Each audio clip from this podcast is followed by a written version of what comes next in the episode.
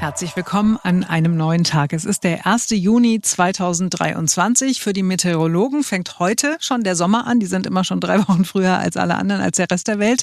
Aber tatsächlich fühlt es sich auch äh, sommerlich an da draußen. Und wenn es draußen auch schön sonnig und heiter zugeht, immer donnerstags lassen wir hier die dunklen Wolken des gerechten Zorns, naja, sag gut, der berechtigten Kritik aufziehen.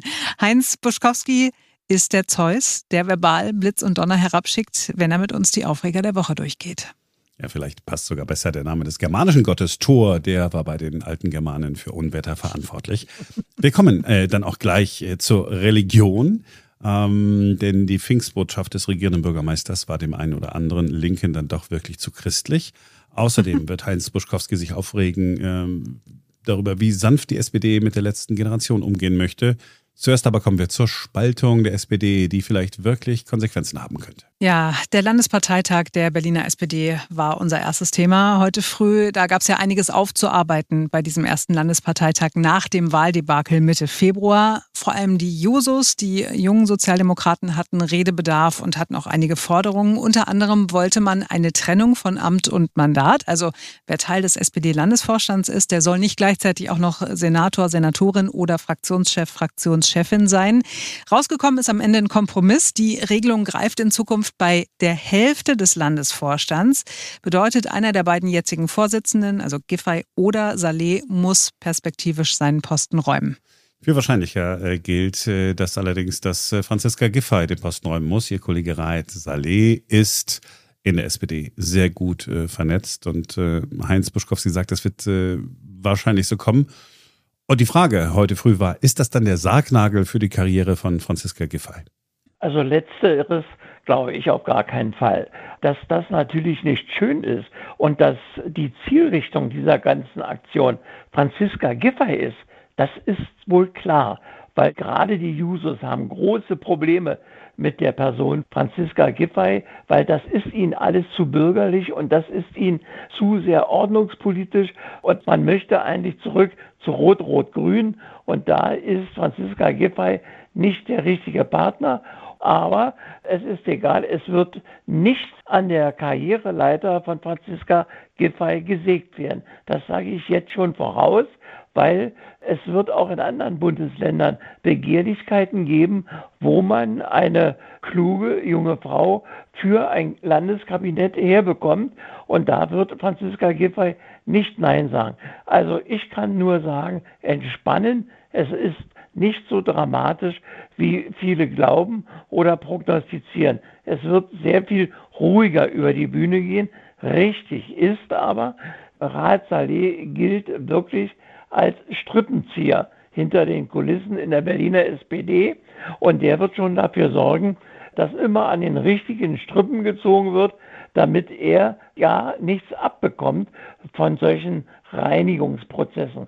Also Raad Saleh wird überleben. Franziska Giffey wird noch weitere Karriere machen, wenn es auch nicht in der SPD Berlin ist. Also Franziska Giffey hat eine Zukunft vor sich, auch ohne SPD-Vorsitzende zu sein. Die meisten Menschen sind ja nicht SPD-Vorsitzende und vielen von ihnen geht es ja auch ganz gut, muss man sagen. Äh, bei Raed Saleh bin ich mir nicht so sicher. Wenn man dem jetzt irgendwie die SPD wegnehmen würde, ich weiß nicht, was er dann machen würde. Ich meine, mhm. der ist immer irgendwie der so im Hintergrund und äh, ihr Strippenzieher, das Wort ist ja gefallen.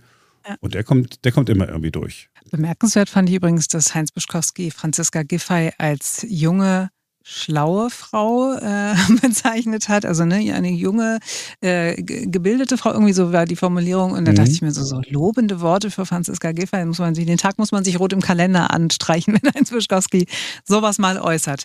So, dann haben wir weitergesprochen über den SPD-Parteitag. Die Basis dort hat äh, eine Entscheidung getroffen in Sachen Klimaaktivisten, nicht länger als 48 Stunden vorbeugend in Gewahrsam zu nehmen. Ich weiß nicht, ob das grammatikalisch gerade Sinn gemacht hat.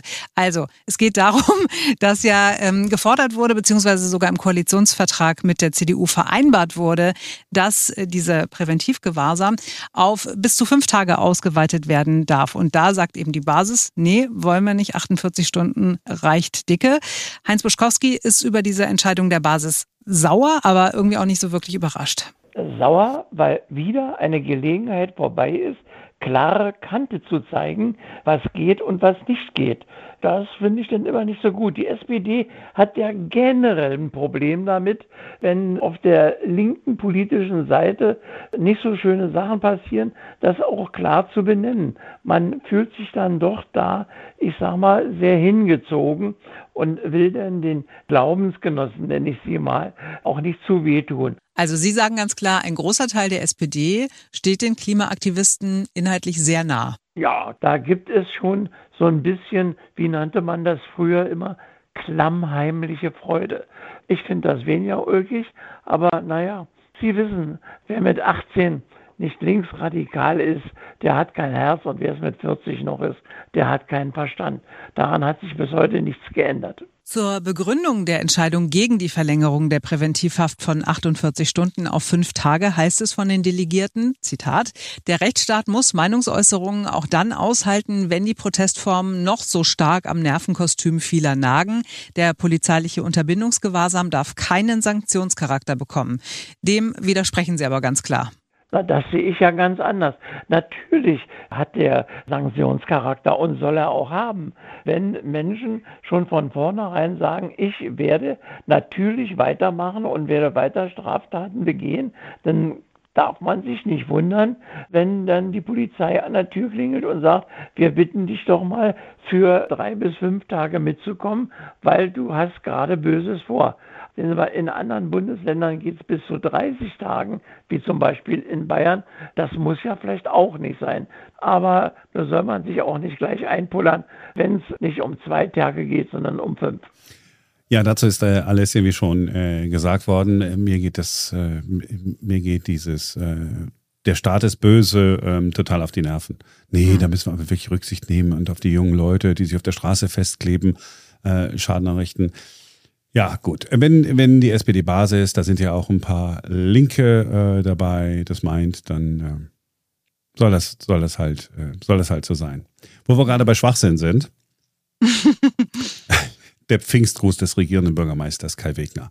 Ich habe das äh, am Pfingsten nur ganz kurz verfolgt. Ich vermeide ja Twitter tunlichst, weil da ja nur Leute unterwegs sind, äh, die sich über andere beschweren, nörgeln, äh, was die gesagt haben, schlecht gelaunte äh, Menschen, die total unglücklich in ihrem äh, Leben sind.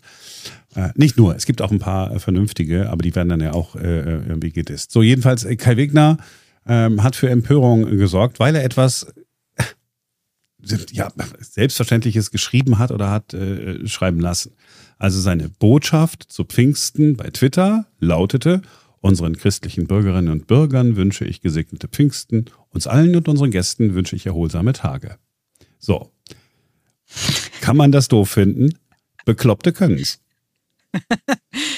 Ja, naja, da haben halt wieder Leute irgendwas rauslesen wollen. Ne? Also ein Twitter-Nutzer zum Beispiel hat geschrieben, ich bin fassungslos ob dieser Aussage, wie viele BerlinerInnen sind überhaupt in der Kirche oder definieren sich als christlich? Fünf Prozent, Pfingsten weg, Wegner weg. Jawohl, da wird gleich mal das ganze Christentum gedisst und der Wegner gleich noch mit.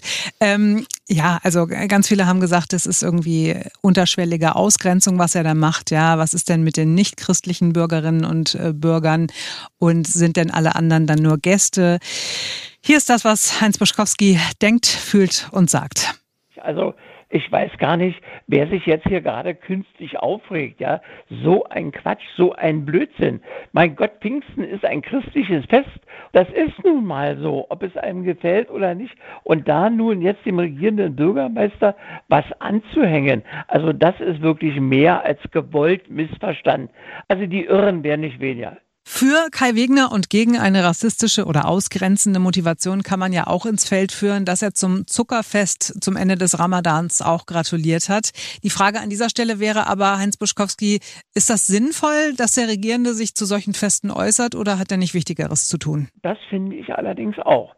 Er ist doch nicht der Oberhirte oder der Oberpriester, sondern er ist der Regierungschef. Und äh, weswegen er jetzt da auch noch so eine kleine Mini-Predigt ablassen muss, weiß ich nicht, ob das besonders geschickt ist. Ich würde ihm davon abraten, weil Sie sehen ja, man kann machen, was man will. Man steht immer mit einem Fuß im Fettnapf. Und deswegen, lieber Kai Wegner, mach du Politik und lass den Priestern das predigen. er hat ja, es ist ja nun mal ein christliches Fest.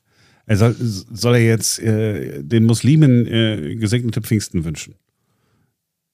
Und dann wird der Aufschrei groß gewesen. Was? Der, der Wegner, der will äh, die Christianisierung äh, der Muslime äh, vorantreiben.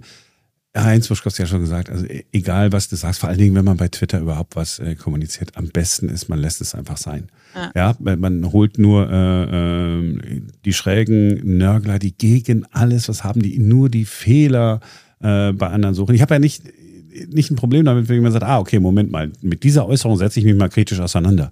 Aber mhm. mit ein bisschen Gehirn und mit ein bisschen Niveau und mit ein bisschen Anstand, das wäre vielleicht äh, ganz gut. Aber äh, gut, äh, können wir, glaube ich, einen Haken hintermachen. Ähm, ja. Weihnachten. Oh, Weihnachtsbotschaft wird nochmal ganz kritisch. Weihnachtsbotschaft. Oha. Da möchte ich aber auf Inklusion bestehen, ja? Äh, wenn da die Hindus nicht erwähnt werden, äh, dann muss der Wegner aber weg. Das sage ich dir. Simone, dann reicht ja. es.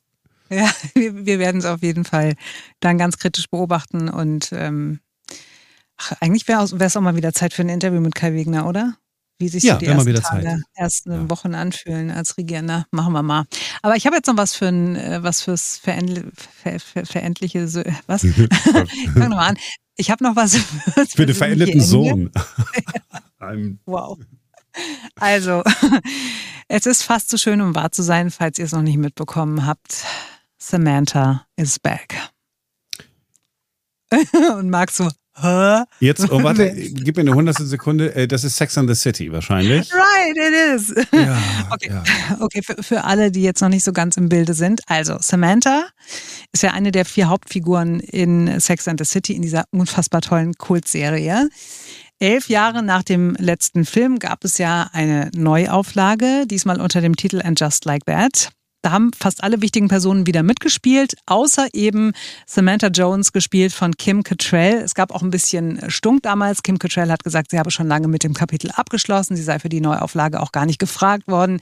Sie und Sarah Jessica Parker, die ja die Carrie spielt, die Hauptperson, ne, die sollen sich auch nicht so richtig grün sein. Wie auch immer. Jetzt halt der Hammer, wurde gestern äh, veröffentlicht und auch von der Streaming-Plattform HBO Max auch bestätigt. Es wird eine zweite Staffel ja von And Just Like That geben und da wird Kim Cattrall wieder die Samantha Jones geben. Es soll sich um einen Kurzauftritt handeln. Also in der Szene wird Samantha mit Carrie telefonieren. Die beiden sind nicht aufeinander getroffen, aber es wird spekuliert, dass das jetzt quasi nur das Opening ist für eine richtige Wiederkehr in Staffel 3. Bei mir ist die Freude riesengroß und bei dir, Marc? Bei mir ebenso. Ich kann das bloß immer nicht so zeigen, weil es sich ja, um Serien handelt, die ich noch nicht gesehen habe ähm, ja, dafür habe ich sie schon fünfmal gesehen. Macht nichts. Ja, dann, dann, dann, dann, also dann. Äh, dann musst du es jetzt auch gucken. dann war es das für heute. Nee, nee, warte, ich muss noch ganz kurz sagen, ich muss noch ganz kurz sagen, für alle, die sagen, ja, aber wann kann man es denn jetzt gucken? Also in Deutschland wird And Just Like That bei Sky und dem Streamingdienst Wow zu sehen sein. Heute in drei Wochen geht es los mit einer Doppelfolge und die weiteren Episoden erscheinen dann wöchentlich wöchentlich immer donnerstags. Puh, jetzt, jetzt ist aber, jetzt ist aber, äh, jetzt aber Schluss. Sehr persönlich. Ja, total. Ähm, nee, das war's für heute. Wir sind morgen wieder für euch da, denn dann ist wieder ein neuer Tag. Bis dann. Tschüss.